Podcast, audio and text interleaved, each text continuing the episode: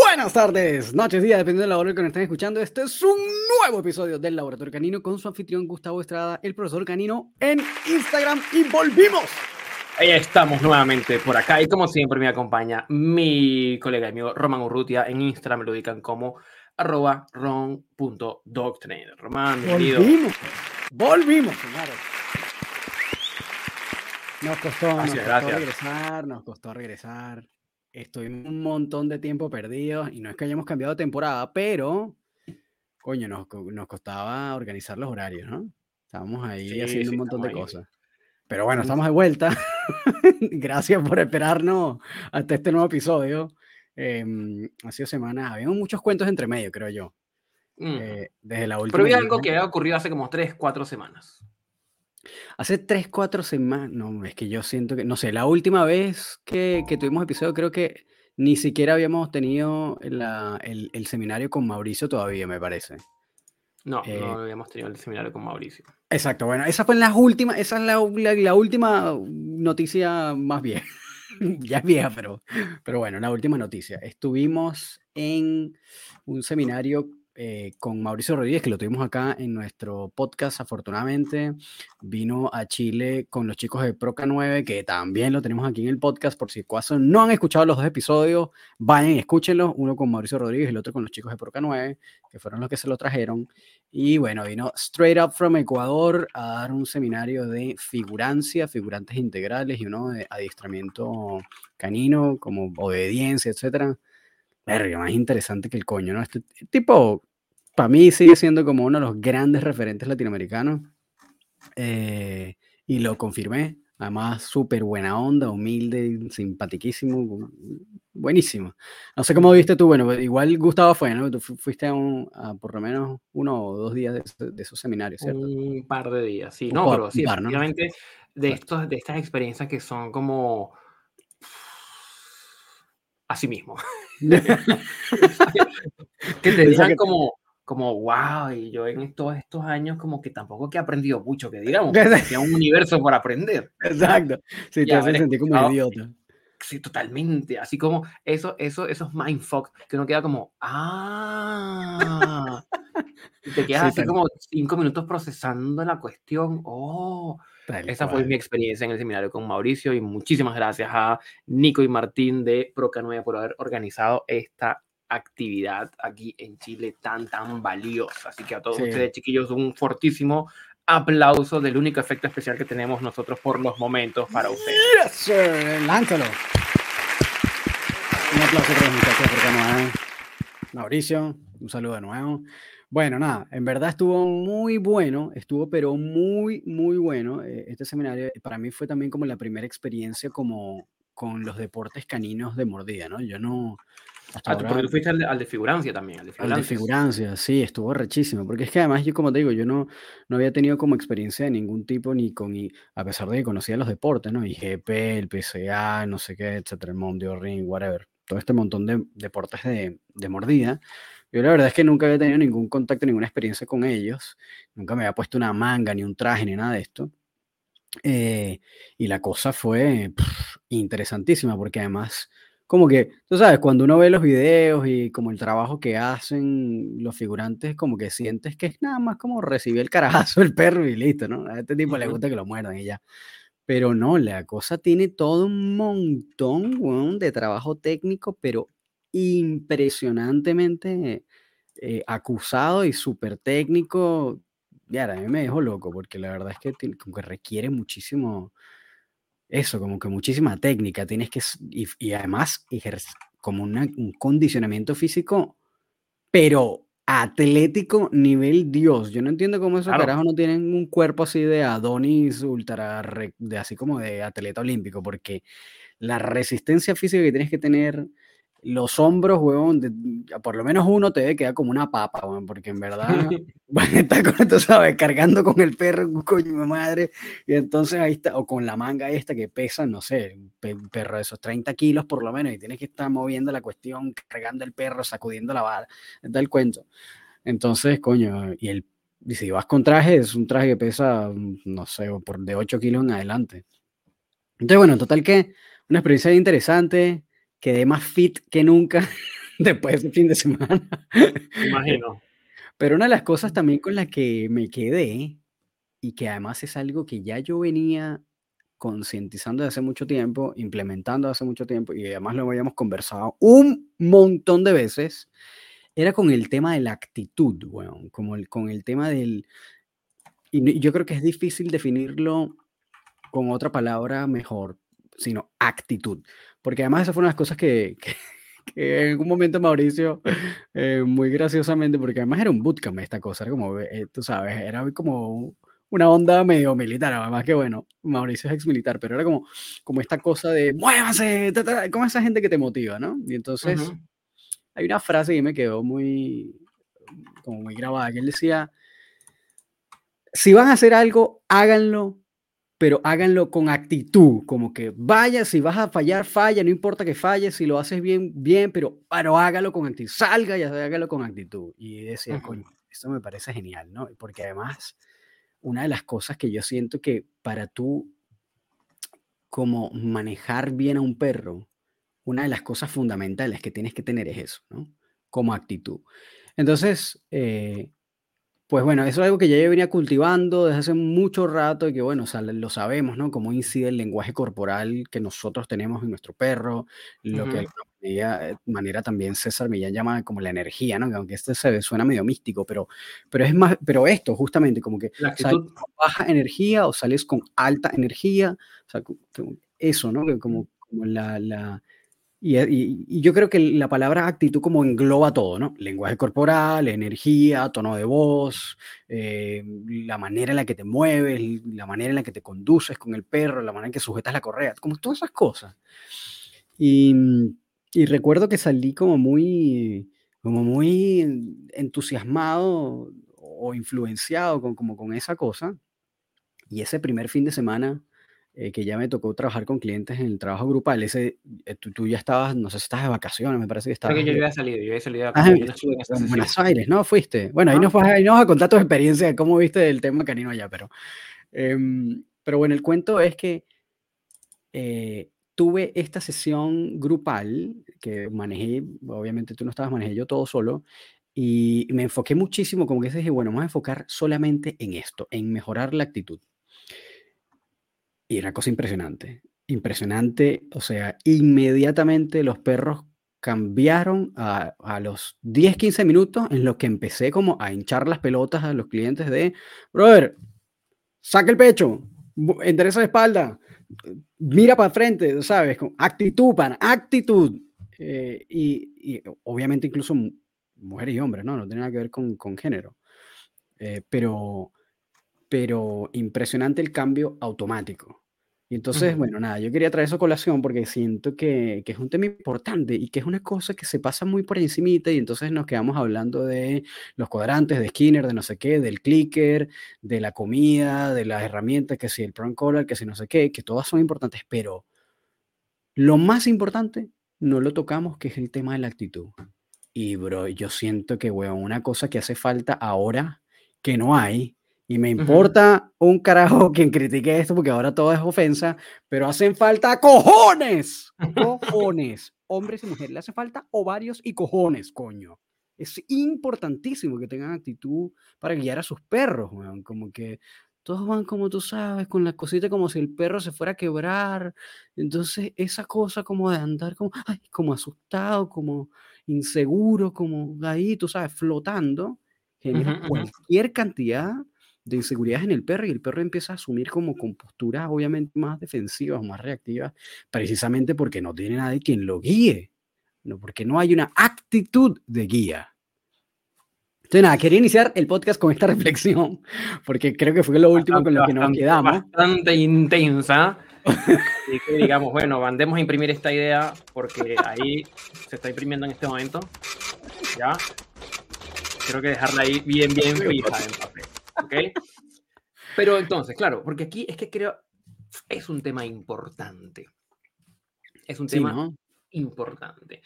En tanto, sigamos pensando a los perros como estructuras de cristal que hay que tomar con una delicadeza de gema preciosa, eh, lo más probable es que sean más de cristal. Sí. Tampoco irnos al extremo de militar, eh, abuso físico, porque ya sabemos que no va por allí. eh, Pero sí, nuevamente, el balance, Balance. encontrar ese punto intermedio en donde, si somos un poquitito más, hay- hay- creo que sería interesante entrar a definir la actitud. ¿Sí? A ver, a somos ver, un a ver. poco más, ¿qué? Más firme, más... O sea, yo, yo creo que yo creo que la respuesta a eso sería como hay tres, bueno, voy a incluir dos de César Millán, por cierto, que yo siento que son Ok. súper acertadas. Ujú, Que una es, e- él tiene como esta cosa, el que llama energía calmada y asertiva, que me parece que es, que me parece que es genial. Es como está como muy bien pensada, este, este, como es- esta dupla de, de términos que él usa, ¿no? Pero a eso yo le agregaría también como, mm, como confianza y seguridad, ¿no? Es decir, yo creo que esa actitud debe, debe incluir confianza o seguridad, ¿no? Calma y asertividad. Es decir, que no te desbordes demasiado, que seas un tipo ogro, que le andes gritando al perro por cualquier cosa, ¿no? Que sería la parte de la calma. La asertividad está justamente esta capacidad de tú eh, poner límites y- y ser firme cuando necesites hacerlo, pero por otro lado también tener seguridad y confianza. En la medida que tienes más seguridad y confianza, también estás más relajado, es decir, tienes como mayor capacidad de gestionar las cosas, etcétera, etcétera, ¿no? Vamos a otro. Asertividad. Definición. Oh, Oh, dame- ¿Mm? Muy bien. dale nomás. buscando, velo buscando, porque creo que va a tener que sal- Sí, salir dale un segundito. Dale Velo nomás, buscando dale y mientras, mientras voy y vengo. Vale, vale. Vamos a revisar por mientras, porque sabemos que a veces las urgencias de ir al baño se presentan, así que vayan nomás. No, mentira, no creo que sea esto. Aquí el tiempo, tiempo corre, tiempo corre, así que dale, te esperamos. Anda. Muy bien. Ya Román se tuvo que levantar un tantito, pero quiero que revisemos la definición de asertividad para darle un... una Más rápido, volando. Oh, qué bien, qué bueno. Muy, entonces, asertividad. Tiene que ver con esa habilidad de ciertos individuos de comunicar y defender sus propios derechos e ideas de manera adecuada y respetando al otro. Es decir, es una forma de transmitir un mensaje claro, conciso, ¿sí? Sin que venga a violentar al otro.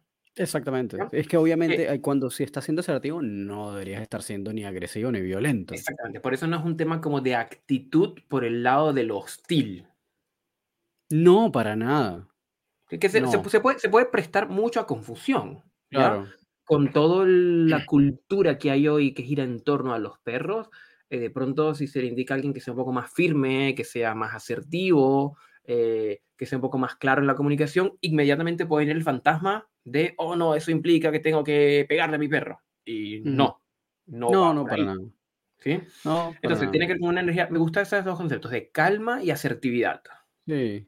O sea, yo, tú sabes, por muy satanizado que está César y mucho que lo critiquen y no sé qué, yo siento que él ha logrado como, eh, como recopilar una serie de conceptos que todavía yo los sigo percibiendo súper acertados, ¿no? Como esta cosa de, eh, no sé, tú sabes, él todo lo pone como en...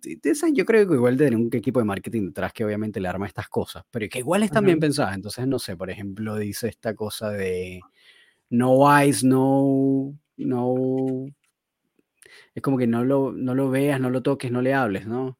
No talk, no contact. Ujú. eh, Que, que es una cosa que todos hacemos, es decir, cuando estamos conociendo a un perro recién, no lo veas, no le toques, no le hables, ¿no? Eh, eh, tiene estas cosas también de eh, exercise, love, discipline. Y tiene como, estas, como estos tres pilares también, que es igual, son acertados. Es decir, como que tiene unas cosas bien. Yo siento que hay mucho, de, independientemente de las cosas que tal vez puedan estar eh, como desactualizadas o que ya no se usan o lo que sea, o- o- y los errores que pueda cometer, etc. Tiene, tiene cosas valiosas que se pueden rescatar, ¿no? Y esa del tema de las energías calma y asertiva me parece que, que, es- que, es una, que es un concepto valioso. Yo le agrego a eso confianza. Y firmeza. Claro, sí, Pero es que yo creo que eso está dentro de la asertividad también. Mm, no estoy seguro, porque la asertividad tiene que ver quizás con mostrar un mensaje claro y directo. Está bien, puede tener, pero la, firmeza puede tener que ver más con el tema de colocar límites, de esas cosas que no están permitidas. Es que, bueno, no sé, podríamos, ahí podríamos averiguar, porque yo siento que eso está dentro de la asertividad. Que de todas maneras, Igual, si no estuviera, estaría, estoy de acuerdo contigo, completamente. Yo siento que el tema de la, de la capacidad de poner límites eh, es absolutamente fundamental. Em, y una de esas cosas también, bueno, por eso, y además todo eso, como digo, lo engloba este término como de actitud, ¿no? De tener la capacidad de poder eh, como poner esas verticales enfrente, ¿no? Y, y utilizarlas. Em, porque una de las cosas también es eso, es que no, la gente actualmente como que le cuesta muchísimo poner límites a su perro y muchas veces también porque no saben cómo, ¿no? O se, ahí, pasa aquí el tema, ¿no? O se desborda y empiezan a gritarle al perro, qué sé yo, le lanzan la chancla, lo que sea. Eh, o por el lado contrario, entonces se, tú sabes, se retraen, se inhiben, se, ay, no, no puedo hacerle nada al perro, pero estoy obstinada que el perro me tiene loca y no sé cómo decirle que no, ¿no? Eh, entonces, claro, hay veces que siento que como que no es, como que no existe el canal para, para saber ser firme, como que no es el, como que no es la cosa de el querer, o sea, seguramente la intención está, pero no sabe cómo hacerse, ¿no? Eh, que también lo veo a menudo. Claro, pero es que sí, sí, sí, sí. Y es que ya ahí eso es un elemento valioso, porque tiene que ver con esta sensación que puede haber hoy día a nivel cultural, digo yo, a nivel sociocultural, en donde eh, poner un límite, en, general, en la interacción entre los humanos, poner un límite puede ser eh, percibido como hostil, sin que lo sea. ¿sí? Mm. O ser directo y ser asertivo puede ser percibido como hostil. O sea, como que hay una percepción de que muchas cosas eh, pueden ser hostiles. Y al llevar esto a los perros, nos damos cuenta que no opera igual. Es decir, ¿cuántas veces no hemos visto eh, perros que están francamente complicados y responde un tema de manejo? No olvídate de los cuadrantes y de los reforzadores, dejemos eso de lado. ¿ya? Tiene que ver con el manejo, de pronto un poco más de, de, carácter, digamos, o de, o de, firmeza. ¿Sabes qué eh, carácter podría ser también como, como otra, de repente, actitud, carácter? Claro, eh, eso. sí. Esa familia. ¿sí? es como dentro del mismo grupo. Y en el momento que, que, se empieza eso, el perro cambia. Cuando pasan cosas como, es que cuando el perro con el entrenador lo hace todo perfecto y conmigo no lo hace. Bueno, era lo que te iba a decir, me quitaste la palabra de la boca. Exactamente. Claro, ese es un escenario en donde, bueno, fíjate lo que está haciendo el entrenador, que seguramente está poniendo límites, tiene una actitud, tiene un nivel de energía, tiene una asertividad en la comunicación que es necesario que luego los tutores puedan replicar porque si no se replica. Totalmente, totalmente. Y ahí, ahí tú sabes que yo siento que ahí es un tema, ahí es donde la cosa se pone complicada, ¿no? Em, porque bueno, y además es una frase que muchísimos administradores dicen, no, bueno, es que si tu entrenador lo hace todo él, pero, pero no te enseña a ti o no te capacita a ti cómo hacerlo, eh, entonces no estás perdiendo la plata, qué sé yo, este tipo de cosas. Eh, técnicamente es cierto, pero tú puedes transferir todo el conocimiento técnico de cómo ejecutar algo, toma la correa así, es, aspectos técnicos, ¿no? Técnica. ¿Cómo hago esto? ¿Cómo hago aquello? Timing, clicker, entrega el premio, qué sé yo, muévete, etc. Pero la actitud es algo que es difícil de coachear, ¿no? De, de enseñar. Es algo que tienes que bueno, al contrario, e, e, es, algo difícil de enseñar y tienes, tienes que coacharlo, ¿no? Tienes que, es más como una cosa de ir viendo en el camino y tú mentalmente haciendo todo un ejercicio de desglosar qué es lo que esta persona tiene que mejorar o modificar para que su actitud cambie. Pero además, esto es, pero esto es psicología humana. Eh, entonces ahí entras en una cosa como de, bueno, ¿cómo yo le transmito a esta persona que tiene que hacer un cambio conductual él? ¿No? Claro. Eh, eh, para poder ver cambios en su perro. Eh, y yo siento que esa es una parte bien complicada. No, y, eh, bueno, siendo tu psicólogo clínico no tienes un insight, pero, pero esa parte me parece bien difícil. Eh, porque bueno, uno termina cayendo como más en un, como en esa, como en esa figura de, bueno, que lata usar tanto la palabra coach, ¿no? Pero, pero como este coach, como ese entrenador de, tú sabes, de, de deportes, que lo que hace es como motivarte, dale, muévete, como que uno termina cayendo más como en esa, como en esas características que, que, que haciendo algo mm, como tal vez más sistematizado en, de manera que tú puedas como construir este personaje en la persona, ¿no? Que puedas modificar. para, para hacer esa construcción necesitamos como sacar a la persona de la zona de confort. Y mm. nuevamente, así como con los perros, ¿sí? Si mm. trato a la persona como si fuera de cristal para no herir sus sentimientos, me va a costar un universo.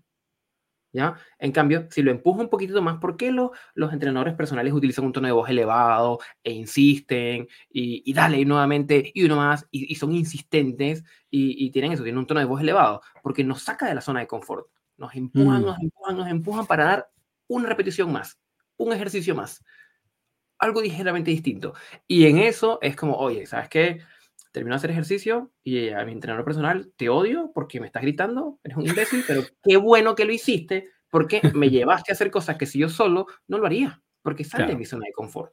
¿sí? No es que le vamos a estar gritando a los tutores, no lo hacemos, ¿ya?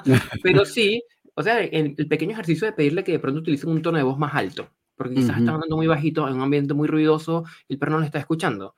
Y cuesta mm. un mundo, y más alto, y más alto, y más alto, y más alto, y más alto, y más alto, y dale más alto, y dale más alto. Entonces ahí tenemos que ir como, como empujándolos a este cambio de actitud, pero implica sacarlos de la zona de confort. Y el problema que tomamos es que mucha gente no quiere moverse de su zona de confort. Total. Aquí estoy bien, no me exijan mucho, yo no quiero esos modelos, y bueno, pero el problema se mantiene. Sí, sí, totalmente. Y bueno, volviendo como a, este, como esta anécdota que, que, que, fue como que lo que inició este cuento, em, me pareció bien curioso, ¿no? Porque esto seguramente a ti te pasa, pero en mi caso, yo sé que otras personas, a otros profesionales también le pasa. El 75% o más de los clientes que van a adiestramiento son mujeres, ¿no? Y por supuesto, dentro de ese caso, también siempre está el cuento de si tienen pareja, es que no, pero es que a mi pareja sí le hace caso, pero a mí no. Entonces dices, o bueno, tal vez porque energía más calmada, la voz es más aguda, etcétera, etcétera. Pero es donde tú empiezas a, modificarles la conducta. No, pero lo que quiero que tú hagas es que ahora tomes esa correa con seguridad. Vámonos, que empoderar, etcétera, ¿no? Como todo este speech motivacional. y lo que sí me pasa es que las mujeres captan esto más rápido, lo implementan más rápido y los cambios lo ven más rápido. Cuando son, me ha tocado con hombres que tengo que hacer estos ajustes, tardan mucho más, a pesar de que pueden tener voz más gruesa, no sé qué, que son más grandes y todo el cuento. Y como que les cuesta, cuando no lo tienen naturalmente, empujarlos hacia allá. Es como, vamos, bueno, pero dale. Este, y me cuesta más. Entonces, aquí, y fíjate, es esta es la, aquí donde una cosa se empieza a conectar con otra. Cuando, entonces en este grueso de clientes, que probablemente son mujeres, que hacen cambios conductuales y empiezan a ver resultados. Y ahí tienes como la gota, o sea, como la, la, el porcentajito chiquitito que le faltaba, que era la ayuda tal vez de una herramienta, como un prong collar, por ejemplo. Y ¡pum! se explota la cosa, ven el cambio absoluto en el perro. Es donde tú dices, mira, ¿ves? Esto es lo que faltaba. Un 70-75% de un cambio de actitud y el, y el restante era un poquitito, tal vez, la ayuda de un cambio de Una ayuda. Chamo, y el perro cambia, pero así del cielo a la tierra. Y tú dices, pero no, no era tanta cosa lo que faltaba, no era tanto. Em, y entonces ahí como que tú también empiezas a ver cómo las personas como que se empoderan. Medio odio este término porque es medio trendy, pero en verdad como que termina pasando eso, ¿no? Como que se sienten que pueden tener el poder de manejar la situación. Eh, y efectivamente lo tienen, solo que no lo saben. Este, pero con un ligero cambio conductual en ellos, el perro cambia impresionante. Y bueno, tal vez en algunos casos con una ayudita eh, de algún cambio de herramienta, ¿no? Y la cosa es eh, del cielo a la tierra. Entonces, como que, obviamente tú no vas a hacer, por ejemplo, que una mujer hable como un hombre, no necesitan hacer una voz más grave, necesitan actitud. ¿eh? por eso me digo que es un tema de actitud, el tema, la energía, la postura, la seguridad con la que te mueves, etcétera, etcétera. Em, y ya eso es, muchas veces es suficiente. Hagamos una lista. ¿Cuáles son como esos competencias blandas, podemos decir, ¿ya? Pero como esos ítems que los tutores necesitarían, en la mayoría de los casos, desarrollar para conseguir un buen manejo. Uno, dijimos, eh, asertividad, es decir, transmitir los mensajes de una manera clara, directa, que eso incluye eh, el colocar límites. Claro. Enseñar al perro lo que está bien y lo que no está bien. ¿ya? Eh, confianza en sí mismo. Confianza, sí. Seguridad, sí, total. Confianza y seguridad, calma. Sí, porque desde, desde la ansiedad, desde la excitabilidad, no conseguimos mucho, es desde la calma. O incluso, o incluso desde la irascibilidad, ¿no? Es decir, que cuando la gente ya se pone irascible, se frustra y pierde el control y empieza a gritarle al perro, a querer incluso pegar lo que sea, como que ahí perdiste la calma también, te fuiste para el otro lado. Entonces, eh, asertividad de límites, calma, eh, confianza y seguridad. Firmeza habías puesto tú. Sí, firmeza, pero siento que entra en la familia asertividad, probablemente. sí, sí, exactamente. Entonces, lo que quiero es que visualicemos a ese tutor. Es un tutor que viene, ¿ya? Y se comunica asertivamente. Es capaz de poner límites. Es seguro de sí mismo.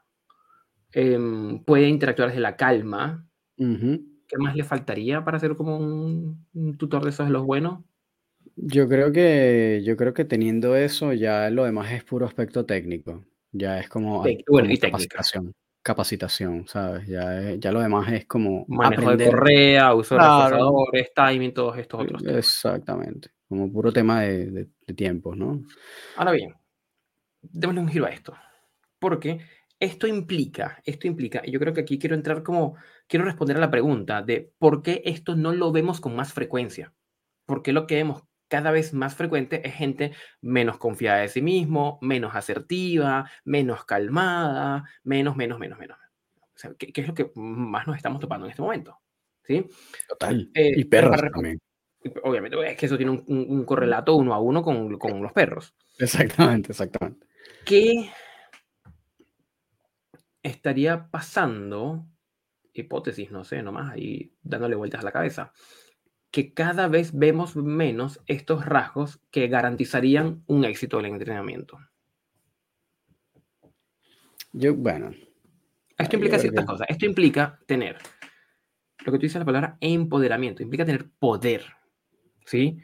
Y aquí vamos a meter en camisa 11 varas, yo lo sé, pero la relación con el perro es una relación asimétrica. ¿Sí? No somos pares por más que uno quiere que sea tu partner de la vida y tu compañero, está muy bien, pero es una relación asimétrica. Y las relaciones asimétricas hay dinámicas de poder. Sí. ¿Sí? no que el perro nos quiere dominar, eso no va por ahí, eso es un absurdo, pero sí que hay que tener cierto control. Ya, entonces cuando hablamos de poder y cuando hablamos de control, hoy día, ya, son cosas que encienden alarmas. Totalmente. Bueno, de, hecho, hay, hay frases que, bueno, que más, menos control y más conexión con tu perro, que no son dinámicas de poder, que son pares, que el amor, que bla, bla, bla, bla, pero son puras cosas que, que, que directamente atentan como a eso, esa, esa actitud que el tutor debería tener. Yo también creo que es como medio sugar coating, ¿sabes? Es como medio tratar de endulzar y ponerle colores a una vaina que es inmodificable. Si tu perro vive contigo, tienes un perro que vive en tu casa, un perro doméstico, ese perro duerme donde tú indicas. Si el, perro, si el perro duerme cuando quiere o duerme donde quiere, está perfecto, pero la comida se la das tú, lo sacas cuando tú lo sacas, eh, etcétera, etcétera. Hay un montón de, así no quieras ponerlo, así no o sea, como que, bueno, la única forma en que eso no sea así es que, no sé, tengas un saco de comida del, abierto y que el perro y un bidón gigante de agua infinito, el perro toma agua cuando quiere, que tenga un baño o es de hecho que el perro elimine hasta en tu cama y no haya ni, y bueno, tú no le prestas porque no quieres poner límites, ¿no? No quieres que No quieres que la relación sea asimétrica. Bueno, ok, entonces el perro elimina en la, en la cama, hace pipí en la cama y duerme en tu sofá o en tu almohada y no sé, así, qué, sé yo, como que hace absolutamente lo que quieras. Pero eso no existe, eso es falso. Tu perro tiene un lugar donde duerme que tú designaste, come la comida que tú le das en el momento en que tú lo indicas, toma el agua en el momento en que tú se la sirves, sale en el momento en que tú lo sacas. Y eso es una relación asimétrica, nos guste o no nos guste, caballero. Ahora que tú quieras decir, bueno, tenemos que tratar de hacer la cosa más equitativa, que esta es la otra palabra de modo equitativa, y que el perro sea más como tu partner porque tú lo quieres está bien, o sea, hasta cierto punto, pero en el momento en que, y esto es, una, esto es otra de las, bueno, esto es casi que un moro para mí que yo lo digo con mis clientes a cada rato, cuando tú empiezas a perder cierto nivel de control, ¿ok? Implica que a menos que tú tengas estrategias o técnicas establecidas o creadas, vas a poner en riesgo la seguridad. Es decir, no tienes control de ningún tipo o no tienes control absoluto en algunas situaciones. Eh, si no tienes control, vas a perder seguridad. Y si pierdes seguridad, ¿ok? No hay bienestar. Voy a repetir esto. No existe bienestar sin seguridad. Lo voy a decir aquí a la cámara. No existe bienestar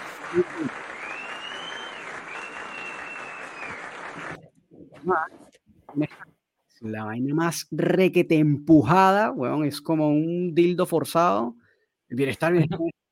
Pero Dios mío, no existe bienestar sin seguridad. Entonces, si el bienestar de tu perro es dejarle libre para que corra feliz, porque quieres que tu perro sea feliz para su bienestar, tú estás poniendo en peligro ese perro, estás poniendo en peligro tú, estás poniendo en peligro a la gente que está afuera, si tú no tienes el control de que ese perro venga a ti 100% garantizado cuando tú lo llamas. Entonces, la mano hasta ahora, no conozco un perro. Yo, al menos en mi experiencia personal, no he visto un perro que tenga un llamado de 100% seguridad que no haya sido condicionado con el collar electrónico. No lo he visto. Muchas redes sociales, pero no lo he visto en vivo, nunca lo he visto. Entonces, dejando eso aparte, entonces, no, yo no voy a tener esto porque prefiero no ponerle, ponerle correa, perfecto, póngale su correa, pero entonces es el momento en que tú también dices, no, bueno, voy a darle correa de 5 metros al perro, porque eso es lo que es bueno para su bienestar, porque es lo que me dijo mi entrenador en positivo, que es lo que es bueno para su bienestar, porque el, para que el perro sea feliz, pero estás caminando en una acera de medio metro de ancho y la correa tiene 5 metros, eso implica que si ese perro en vez de ir hacia adelante va hacia un lado, va a pasar a la calle.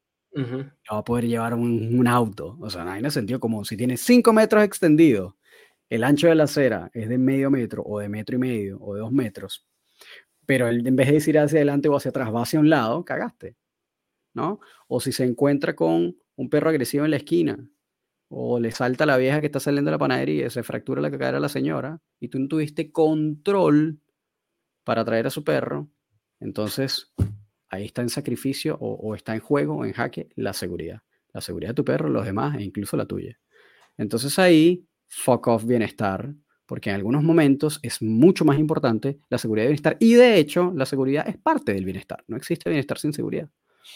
Entonces, eh, es como estas cosas, bueno, en donde hay, mm, hay un montón de factores culturales que yo creo que también como que juegan en contra para los perros, porque precisamente de alguna manera como que inhabilitan al guía en la búsqueda de, este, de esta vida como más feliz para el perro, que pueda ser como, no sé, como más natural, más libre, que el perro pueda tener como más decisiones, que pueda ser como, como más, y yo lo entiendo, ¿no? coño, bueno, quieres que el perro sea como, más como sería un, un, perro no doméstico, ¿no? Un perro que está en la calle. Bueno, va por donde quiere, come cuando quiere, juega, corre, etc. Eso está súper cool. Pero la verdad es que eso pasa en un perro de la calle porque está condicionado. La calle lo condicionó. Sabe cuándo cruzar, sabe cuándo jugar, sabe. Y sin embargo, esos perros le pasan un montón de cosas súper, eh, súper desagradables. pelean, los, los atropellan, los patean, qué sé yo, qué les pasa a los pobres perros que están fuera en la calle. Eh, entonces, como que, mm, no sé, no estoy tan seguro si eso es necesariamente de bienestar, ¿no? Hay ciertos grados de libertad en los cuales, em, pues no siempre significa que el perro va a estar mejor porque sea más libre, en cierto modo, ¿no?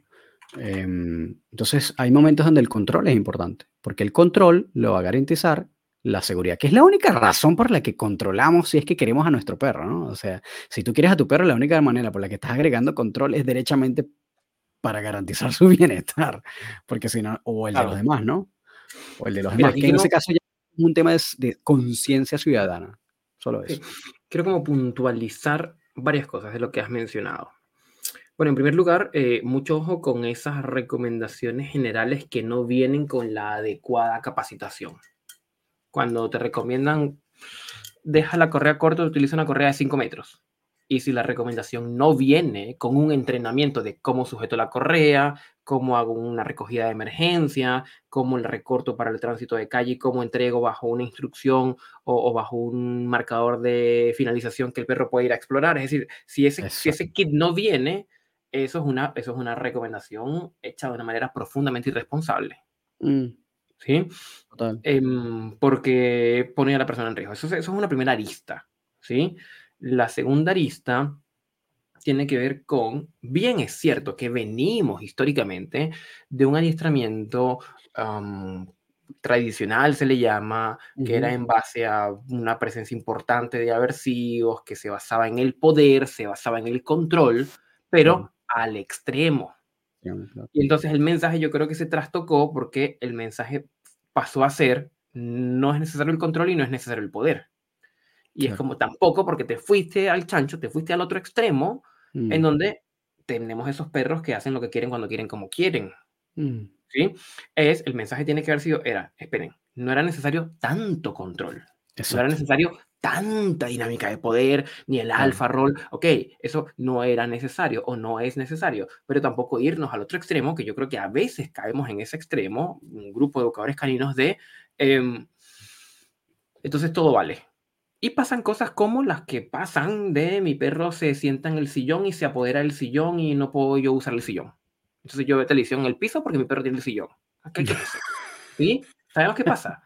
Y, ahí toco la otra, otra arista que tiene que ver con el tema de la actitud y el tema de la decisión. Lo primerísimo, ¿cuáles son nuestras respuestas? Quiero que mi perro deje de dormir en mi cama. ¿Qué hago? Empieza por tomar la decisión de que quieres que deje de dormir en tu cama. Mm. Porque en el momento que decides, accionas. No te quedas solo en la idea. Yo quiero que mi perro deje de tirar. Bueno, entonces eh, decide que quieres hacer las cosas para que tu perro deje de tirar. Pero, o quiero que mi perro no muerda porque tiene agresión. Bueno, decide y decídelo con todo lo que eso implica. Pero es que no le quiero poner bozal porque pobrecito se ve el ojito triste y bla, bla listo. Entonces no hagas trabajo. Porque, porque, porque o, uno se compromete con el proceso, que tiene que ver con la actitud. Cuando uno es asertivo y es calmo y es firme, uno se compromete con el trabajo y diga a lo que vaya. ¿Quiénes son los que tienen más éxito en los programas de fitness, aunque independientemente del coach, aquellos que se comprometieron de verdad, que tienen realmente un compromiso y tienen que hacer todo, hay que pararse a las 4 de la mañana, me paro a las 4 de la mañana. Hay que comer tantas calorías, como tantas calorías. ¿Qué pasa con el resto de los mortales que hay? Pero sí, pero tengo sueño, amaneció muy frío, entonces voy después, bueno, entonces no vas a alcanzar las metas si las, si las alcanzas versus cuando te comprometes con el proceso. Eso por otro lado, otra lista más. Y puntualizo ahora con las cinco libertades. Este Bramble por ahí en el 70 y, el nombre, en el 65, ¿ya? Esto es muy curioso porque, porque eh, ¿sabes qué dicen? Aquí paréntesis, eh, hay algunos sectores de la educación canina que atacan a otros y dicen como, utilizarías esta herramienta, esta herramienta es del 48. Sí. ¿Cómo lo usarías? Pero por eso, como no queremos hacer maltrato, sigamos las libertades de Bramble del 65. Stay y All tienen una vuelta que le dieron a esto, creo que fue en el 2018, entre 2018 y 2020, pero nadie habla de los desarrollos de Stay y All de la libertad de Bramble, no los conoce. para mí, para mí las libertades, las, de, los, de, los, animales son las de, las de ellos, no las de Bramble ya. O sea, yo no las tomo en consideración las de Bramble. Pero las que, las que más señalan las de Bramble. Bueno, sí, Es libertad de alimentación e hidratación. Obviamente que el perro coma y que tome agua, obviamente. Libertad de un ambiente apropiado, sin duda, acondicionado, seguro, que no pueda ir a chupetear los temas de limpieza porque se intoxica, ¿ya? Claro. Libertad de enfermedades, absolutamente. Si tiene alguna lesión, si tiene algún tema, llevarlo al veterinario, tratarlo, bueno, que no se enferme, ¿sí? Eh, libertad de bienestar emocional y esta, esta es la arista donde se enreda la gente. Libertad de expresar su comportamiento natural o normal. Y ahí es donde la gente se enreda. Es natural que los perros vayan más rápidos que nosotros y exploren. Por lo tanto, vamos a darle una correa de 5 metros para que vaya y explore. Pero es como, sí, está muy bien, pero ojo con el contexto. No es lo mismo que yo camine por la playa, eh, donde no hay demasiada gente, con mi correa de 20 metros, a intentar hacer lo mismo en un entorno urbano, en una ciudad de 6 millones de habitantes, en unas veredas súper cortititas, en un tráfico en hora punta, donde también hay otros perros paseando. Allí es como, sería ideal que el perro pudiera hacer eso, pero, pero en contexto. O sea, de hecho, venía eh, de las correas. en algún momento alguien citó exactamente esa eh, libertad de, de Bramble sobre eh, el uso, no me- si no me equivoco, era eh, del bozal, me parece, o del kennel. Era como, este, no le permite como ser feliz eh, y, expresarse cómodamente con, como con un bozal puesto, ¿no? Algo por el estilo, era la cosa. Y era como... Bueno, a ver, ¿cómo te explico? Morder también es natural, ¿no? Morder también es- es un comportamiento, Ladrar eh, es, un comportamiento de la especie, Claro, proteger pero- pero no recursos es se un ne- comportamiento de la especie. pero eso no significa que porque el perro, para el perro sea morder, sea un acto instintivo, natural, ¿verdad? Que viene con, que viene con el perro, lo voy a dejar que muerda a la gente, ¿no? Es como, ay, no, no lo puedo dejar que impedirle que te muerda porque es que ese es su comportamiento natural. Mira, hubo, algo, hubo, hubo- me tocó un cliente, un perrito, chiquillo, chico, como, como un, como el terrier chileno, ¿sí? como ese porte, ¿ya? que habían, se había atendido con otros educadores eh, porque el perro tenía protección de recursos y cuando el perro estaba comiendo nadie se le podía acercar porque el perro se enojaba y de- dejaba la comida y los tiraba a morder. Y la clase que tuvieron con la educadora fue, eso es un comportamiento normal, normal de la especie, lo que tienen que hacer es, ¡pum!, vamos a leer las señales y vamos a darle espacio. Mm, ese es el Y eso clásico. terminaba siendo que el perro le ponían el tazón porque tampoco era un departamento donde podían tener demasiados espacios, era un departamento relativamente pequeño. Mm. Entonces cuando el perro comía era como una hora que nadie se podía acercar a la cocina. En esa hora no se te podía antojar un vaso de agua porque la educadora nos había dicho que el perro había que dejarlo comer. Y no se puede poner en el living porque entonces neutralizaba la tele y si se ponía en la pieza uno no podía tomar siesta ni entrar al baño, y si- pero ni entrar al cuarto y si lo ponías en el baño no podías ir al baño. Una hora sin poder hacer pipí porque el perro estaba comiendo. Y tenía que esperar que él solo abandonara el tazón. Es como, eso es inoperante. Sí, es Sí, un comportamiento de la totalmente. especie y los perros lo hacen, pero es inoperante. eh, y son cosas que se intervienen. El, el- el incorporar los perros a vivir en sociedad implica que hay ciertas cosas en la naturaleza que hay que truncar, Obviamente. Obviamente. como, como todos los que viven en sociedad. Mm, O sea, pero obvio, pero es que es como que tú puedes decir, bueno, marcar es un comportamiento natural, pero por eso no vas a que te mee el sofá. Claro, no vas a dejar que, que marque, porque, pero de, to- de todas maneras, marcar su territorio es lo más natural que hay, Total. Pero, no lo dejamos. ¿Sí? pero, o sea, es como una cosa. Y además que hay, que- hay tomar en consideración. No, dime tú.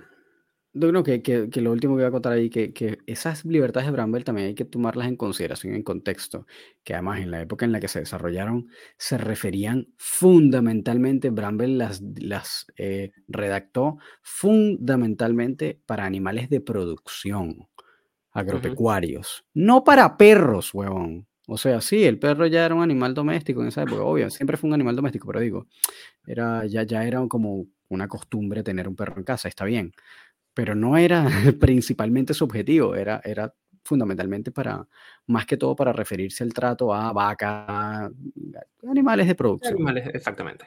Entonces, este, es como, sí, está bien, tienen unas bases que están buenas y que fundamentan un espacio ético para el trato con los animales, eh, dentro de los cuales obviamente está el perro, pero, pero yo siento que, que, bueno, a veces como que se, o se malinterpretan o se usan de, man- de forma incorrecta como un, como un, arga, como un arma mal esgrimida. como una cosa... Pero desde la ignorancia. Sí. Sí, ahí, bueno, quémeme quien me queme, pero es desde la profunda ignorancia. Y en ese mismo tema de la ignorancia es donde, por ejemplo, nos topamos todo lo que se levantó del modelo eh, mínimamente, perdón, menos invasivo, mínimamente intrusivo, mínimamente aversivo. Lima. Lima Que tuvo que ir años después el autor de Lima y decir, chiquillo, no entendieron nada de lo que yo les dije. Vamos a levantar una nueva certificación y vamos a estudiarlo porque esto no fue lo que yo dije. Ya va, y voy a hacer una vamos a hacer, ya perdón, pero vamos a hacer un pequeño paréntesis sobre esto, o sea, porque hay que decírselo también a esta gente en la cara, es como, para los que no saben, Lima, que significa Least Intrusive Minimal Aversive, es un protocolo de trabajo desarrollado por el profesor Steven Lindsay, que tiene como unos libracos, como son como 20 Biblias gigantescas sobre comportamiento, conducta canina y entrenamiento, en los cuales desarrolla como este pensamiento, esta reflexión y este protocolo de trabajar siempre como una especie de escalera en la cual vamos partiendo desde lo mínimo, que yo creo que buena parte de los educadores caninos balanceados que utilizamos herramientas slash aversivos, casi siempre vamos siguiendo más o menos esta, esta, como en cierta forma, este protocolo. No estrictamente como tal vez como él lo, como él lo redactó. Pero bueno, el punto es que esto se hizo muy popular, sobre todo en círculos de entrenamiento en positivo, libre de fuerzas, force free, fear free, todas estas etiquetas que le quieran poner. Y luego fue de alguna manera apropiado por otro tipo de organizaciones, las cuales se van hacia, esta, este tipo de, pensamiento em, y lo secuestraron y lo tergiversaron. Después lo tomó Susan Friedman y creó una pirámide y hicieron como interpretaciones de la interpretación del autor que no eran exactamente lo que había él, eh, pues desarrollado en su momento hasta que tuvo que venir la IACP, que es probablemente la única organización eh, en la cual es como más balanceada en el sentido de que pues es, más abierta con, sus miembros, recibe miembros de todo tipo, de la índole que sea, y pues ha venido estado haciendo trabajos con el propio Steven Lindsay, y recuperando entonces el término del Lima y el protocolo inicial apropiado que él mismo desarrolló. Porque el tipo dijo, me secuestraron mi término, me lo están usando como les da la gana y esto no es lo que, esto no es lo que yo diseñé para nada. Así que, nada, si quiere dejarse por el tapete, si le da más curiosidad, búsquelo. Lo puede buscar así también. por qué? Y es que yo ahí me enoja. Porque no, eh, se estudia, no se estudia la fuente. Cuando yo estudié psicología, ¿sí? a estudiar psicoanálisis, teníamos que leer Freud. ¿Por qué? Porque él fue que escribió de psicoanálisis, no lo que escribió el, el, que después lo leyó, que después que hizo una síntesis, que hizo un librito y, y es el librito que hizo Román Urrutia, que es como él lo entiende. No, no, no, tenemos que leer la fuente, ¿sí? Y aquí le pregunto a todos los educadores que nos están escuchando, ¿quiénes han leído directamente el trabajo de Skinner que pueden conseguir gratuito en la página de la Fundación Skinner? No es que tienen que ir a comprar un libro, no, tienen que ir a leerlo directamente. ¿Quiénes han leído directamente a Skinner? ¿Quiénes han leído directamente Lima de los tomos de Lince? Mm. Nadie. Bueno, no, no digo nadie, perdón, estuve exagerando en parte. Probablemente pocos. Yo conozco de Lima porque me lo dijo el letólogo que me dio clases en el doctorado, que él a su vez lo estudió de otro. Ajá, y, y en ese, eh, a ver, la dinámica del telefonito, ¿no? Este se lo dijo al otro, que se lo dijo al otro, que se lo dijo al otro, y cuando el mensaje llegó, ¿qué fue lo que ocurrió? Y por eso salió este, eh, Lindsay a decir, oye, chiquillos, ustedes no entendieron nada, vamos a revisar esto. ¿Sí? Entonces, eh, la invitación es a ir a la fuente. Y lo mismo con los tutores. Parte de la actitud es, ok, pero veamos. Claro, Román me está diciendo que haga manejo de correa. Y como tutor, pregúntele, Román, ¿y tú este dónde lo sacas? Y Román te va a decir, mira, hay una página que se llama Concierto de Dog y hay un taller de Blake Rodríguez, yo lo saco de allí. Entonces uno va y estudia la fuente. Mm, en, la medida, en, la medida, que, o, puede que no, pero entender de dónde vienen las cosas. Total. Porque si no nos quedamos ahí en un, es que este me dijo que esto era así. Sí, sí. yo no sé si este que te lo dijo realmente lo leyó bien. Y aunque, y, tú sabes que también veo que, que, muchas veces como todo está como enfocado en las habilidades cognitivas, es decir, en todo el tema del conocimiento. Y yo creo que por eso para mí era importante eh, tener experiencias como por ejemplo este seminario que, que tuvimos con, con, Mauricio, etcétera, porque toda esta parte de aplicación de ese conocimiento, yo siento que es una de las áreas donde la cosa empiezas a ver cómo se queda mucho mano, pero durísimo cuando empiezas a, tú sabes, a ponerlo en práctica. Entonces ves, y no, sí, mucho conocimiento, mucho PhD, mucho no sé qué, pero cuando van a agarrar la correa, no saben ni cómo agarrar la correa, ¿no? Eh, que lo hemos visto N veces. Etólogos que no agarran al perro porque les da miedo, eh, eh, desde eso hasta incluso términos mal utilizados, ¿no? Habituación, socialización, desensibilización, como si fuera la misma vaina, y lo usan y lo intercalan como si fuera... Entonces tú dices, bueno, ajá. ok, mucha cosa, pero términos mal utilizados y en, el aspecto práctico, ¿dónde está, ¿dónde está la técnica? ¿Dónde está el manejo apropiado, etcétera, ¿no? Mira, eh, hubo un, cliente que yo atendí muy recientemente eh, de un perrito con unos temas de actividad que fue visto por tres, tres etólogos que fueron a domicilio. No digo quién sido etólogos, cuántos sido etólogos, es lo mismo, ¿sí? no importa la profesión, no quiero mencionar una profesión en particular, pero hicieron intento de acercarse al perro y no pudieron acercarse al perro porque el perro gruñe y muerde y ladra, ¿sí? Eh, y eh, los tres, en diferentes momentos que atendieron al perro, sugirieron que no, aquí no hay mucho que hacer, eutanasia. Eso es otro tema. ¿sí? Oh. Hay una que le dije yo a esta cliente. Le dije, nos vemos el sábado, ponle bozal, ponle correa, me dice cuando llegues al auto que yo voy a tomar ese perro. Ah, pero espérate, el perro ya tenía el bozal desensibilizado y todo. Sí, ya sabía, sabía usar bozal, no, no se lo ponía, bueno, en fin, eh, temas de manejo. Pero es como, claro, es decir, hay que estar donde las papas queman, tener manejo, primero que todo, una rigurosidad eh, cognitiva para utilizar bien los términos, evidentemente, para entender la diferencia entre cada uno de los términos, y dos, un trabajo de campo, que es lo que, los que nos mostró Mauricio, ¿ya? Manos a la masa. Mm. ¿Sí? y manos en la masa eh, a ver qué se puede hacer, porque no es lo mismo que yo desde la distancia, en una esquina escondido, porque tengo miedo que el perro me muerda, lo que puedo hacer como profesional, a cuando digo, ok, no, dame la correa, le voy a poner el collar, ven, pum, me lo llevo. Tiene bozal, ¿qué es lo mm. que vamos a hacer? Me voy a dar unos golpes con unos puñetazos, me voy a dar con la nariz, a lo más. Exacto, exacto. Y, yo sé que si ya estás tú ahí, cualquier cosa, tío, que me eches una mano. que seguramente lo va a necesitar, pero es, es, otra cosa. Y para, para como articular esto con lo que estamos hablando, es lo mismo con los tutores. De cuando se toma la decisión de hacer algo, con asertividad, con calma, con, con, todas estas cosas que venimos mencionando, es comprometerse con eso que hay que hacer. Total. No puede ser half baked, no puede ser así como a medio hornear el proceso. No, no. Sí, es uno de los temas de actitud también.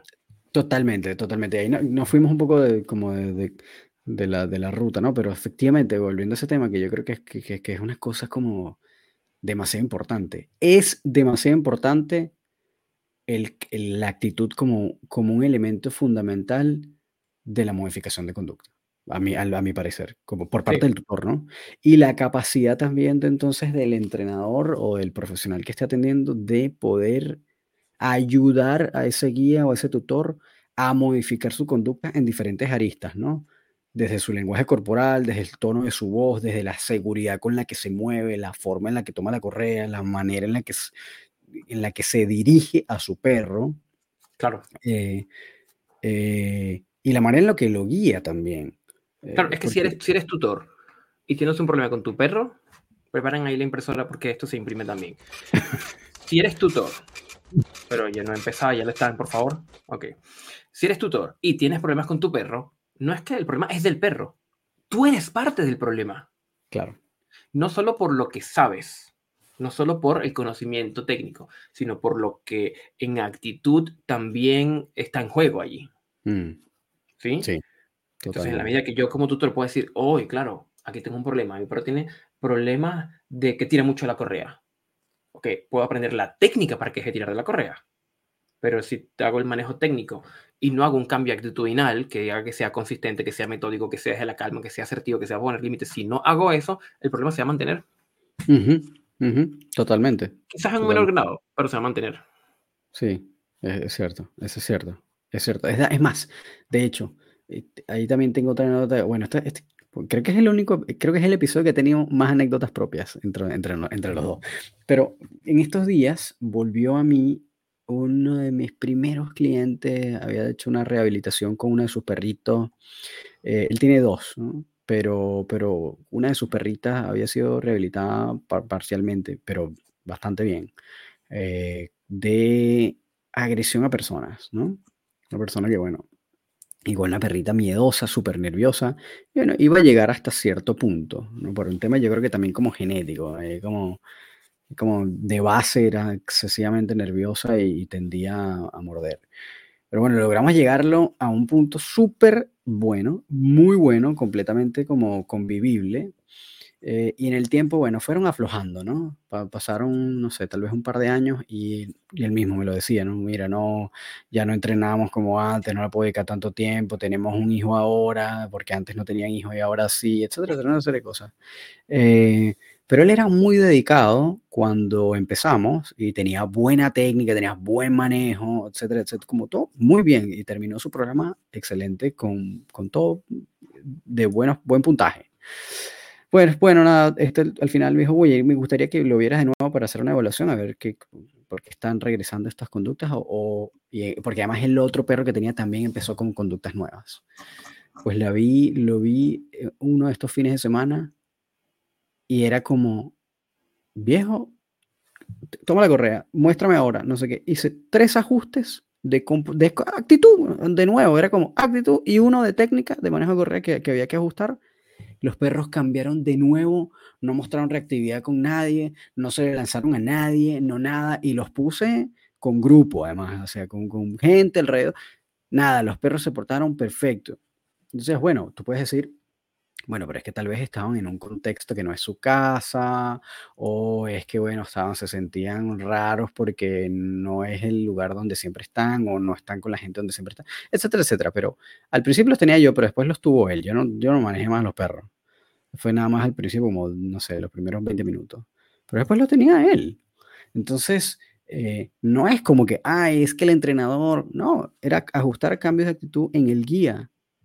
Y la cosa fue como, y le dije, brother, pero ¿cuál es? Mira, mira, aquí yo no estoy haciendo nada, yo no estoy haciendo más y yo no tengo los perros yo. O sea, los tienes tú, lo estás manejando tú, está todo. Mira cómo se comportan. ¿Qué ajustes, qué ajustes hicimos? La técnica la tienes perfecta todavía, está todo pulido. Era un tema de actitud. Era un tema de actitud. Entonces a veces me decía, no, sí es verdad, a veces me frustro o me desespero, no tengo tiempo, que estoy haciendo cosas. Entonces, y esas cosas son las que suceden, ¿no? Como el día a día a veces nos come eh, y entonces estamos pensando, bueno, en las cuentas que tenemos que pagar mientras estamos dando el paseo y de repente nos llega un mensaje de nuestra esposa, mire, que le hace falta leche al niño, qué sé yo, y entonces mientras estás pensando, estás en el teléfono, pasando rabia, te escribe el jefe, vas tarde, no sé qué, y ahí, pum, entre ese montón de cosas que estás haciendo y pensando durante el paseo, pues se van como acumulando en el tiempo eh, como bits de información que los perros van al final también como de los cuales se van apropiando y se te va como desconfigurando el asunto, ¿no?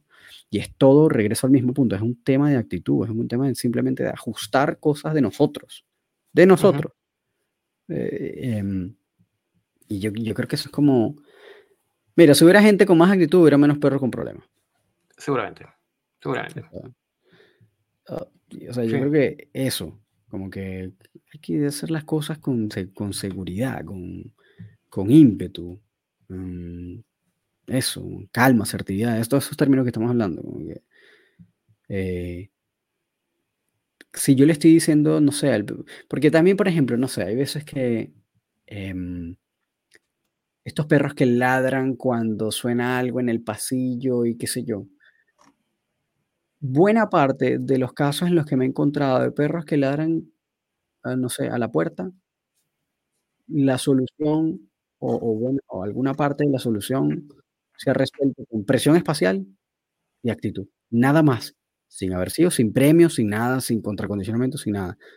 Por presión espacial, hey, actitud, subida un poquitito la voz, listo. Obviamente, con todos los aspectos técnicos, contracondicionamiento, ya lo que ya sabemos, pero al principio solo eso, y solo eso basta en buena parte para que en las primeras semanas los guías vean cambios dramáticos, pero dramáticos. Em, entonces es como, hay veces que simplemente faltan que nosotros busquemos los cojones y los ovarios y no los... mismo. Hay que, hay, que, hay, que, ponerle actitud a la cosa. Hay que ponerle actitud a la cosa y sostenerle a lo largo del tiempo. Sí, eh, coño, ¿eh? Ese es el otro, el otro punto, ¿no? La, la duración. Creo, creo, que es un tema. ¿Cómo mantener eso? Creo que sí, sí, se, es que, claro, es, es la construcción de un hábito.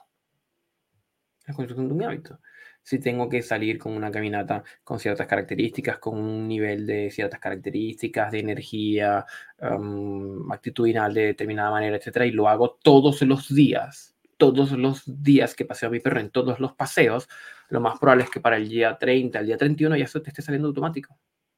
Mm. El tema es, si solo lo hago cuando está el entrenador que me está diciendo lo que tengo que hacer, es más complejo. Claro, tienes toda la razón son es hábitos. La construcción de un hábito, claro. Claro, eso está buenísimo. Eso está buenísimo porque además el tema, bueno, ahí estaba escuchando al, podcast de Andrew Huberman que decía que, bueno, que, que, los hábitos no se construyen en un tiempo tan determinado. De repente a algunas personas le tomarán 30 días, a otros les tomará 120 días, pero, pero eh, que como que lo importante es la constancia de querer construirlo. Como que esa, como la necesidad de construir ese hábito. Y en la medida en que lo vas haciendo todos los días, pues más fácil se va haciendo mantenerlo en el tiempo y, integrarlo como parte de tu, de tu mm, personalidad prácticamente. Así es, así y sabes cómo ocurren los cambios en, en cuando uno coach motivacionales, coach deportivos, coach nutricionales, cuando el proceso de coaching realmente va bien, las personas terminan con nuevos hábitos. Claro. Que luego perduran un tiempazo. Tomen, recuerdo un, no recuerdo si era un familiar, no recuerdo quién era, pero era una persona que había formado parte del ejército. Okay. Y esta persona se levantaba todos los días a las 5 de la mañana, tendía su cama con una perfección que jamás en mi vida yo conseguiría algo similar. Pero, pero, ¿por qué? No es necesario, ya estás de vida y civil, ya no es necesario, o sea, no es ni tender la cama, es decir, era un hábito. No, no, si yo no me levanto a las 5 de la mañana e inicio el día y dejo todo ordenado, no, no, no estoy haciendo día. Mm. Es como... es, que, es como salir y no cepillarse, ¿no? Como... Claro, sí, hagan la prueba todos el día de mañana, pasen 24, 36 horas sin cepillarse. No pueden entre que puede ser un poco intolerable, pero eh, eh, eh, fue un hábito que construimos porque alguien estuvo sacándonos de nuestra zona de confort, que era no cepillarnos, y estaba todos los días, cepillate, cepillate, hasta que... Entonces es posible construir el hábito. Uno ve esos grandes adiestradores y uno ve, wow, mira cómo Román trabaja con ese perro, qué maravilla, ¿cómo puedo hacer yo eso? Bueno, hay un skill set de, de, de habilidades, obviamente, técnicas, pero también hay algo de la actitud. Mm. ¿Cómo haces esto? No, yo me lo tomo con calma, lo tomo seguro y así le digo que no, utilizo presión corporal entre técnica y actitud y si uno empieza como a incorporar eso y lo utilizas todos los días en todas las interacciones con tu perro, cada vez que lo necesites, se va construyendo un hábito. Total, total. Sí, estoy súper estoy súper de acuerdo con eso. Que ojo, aquí también hemos dicho como que ciertamente falta como, como testosterona en la cosa a veces, pero por el otro lado también hay mucho que se les va, ¿no? Eh, y de, cual, de cualquier, muchas mujeres que le gritan o hombres que le gritan o lo que sea, como que hay gente que se le va la, como que se frustra muy rápido y empiezas también a, pegarle grito al perro por todo, a tironearlo por todo, súper fuerte. Eso también es parte de la actitud que no, no entra ahí. Entonces hay que ver cómo entrar en el balance, ¿no? Si la cosa es más bien bajarle o subirle. Obviamente lo que yo me encuentro más es que hay que subirle, pero pero pero muchas veces hay que bajarle también. Pero hay muy claro, sí, pero hay otros en los que como, oye, viejo, ya va. Espérate. O sea, respira. Va muy firme, claro. o va muy o, quiere la cosa muy rápido, ¿sabes? Como quiere la cosa ya. Y entonces, pero dale, siéntate, sit, sit, sit, sit, pero ah, ah, y entonces empiezan a frustrarse, es como bien chill. O sea, tú eres una persona segura, eres una persona que te puedes autogestionar, autogestiónate. O sea, si tú no eres capaz de autogestionar tus emociones, menos tu perro. Entonces, relax, espera, ten seguridad y ahí tu perro lo va, lo va a hacer. relax. Balance. Balance, a lo que siempre llegamos. Balance. Balance. Muy bien. Bueno, entonces estaríamos nosotros listos por hoy. No queremos abrumarlos con más anécdotas, ni con más cuentos, ni con más reflexiones. Vamos a hacer un descanso ya nosotros por el hoy, por, por el hoy. Porque el mañana, el mañana traerá otra cosa distinta. Hace falta un efecto de risas, ¿ves? Y cerrar la página de efectos. Coño, bueno, pero manténlo descargado para la próxima. Vale. Bueno, ahí estamos entonces con este wrap up de este episodio. Muchísimas gracias, como siempre, por habernos escuchado hasta el final. Esperamos que esto le haya traído algún tipo de valor. Eh, no tenemos invitados, no hablamos de un tema demasiado controversial, ni muchas cosas, pero creamos que era absolutamente necesario decirlo. Así que nada, gracias por haber llegado hasta acá, gracias por habernos seguido como siempre, gracias por seguirnos, comentarnos, darnos el feedback eh, cuando nos lleguen. Que pueden continuar haciéndolo si tienen comentarios, si tienen sugerencias, si tienen dudas, si les gustó, si no les gustó, etcétera, etcétera. Pueden escribirle a Gustavo en su Instagram a el profesor Canino y a mí me pueden conseguir como ron.doctrainer. Muchísimas gracias y nos vemos en el próximo episodio. Que estén súper, súper bien, como siempre. Cuídense.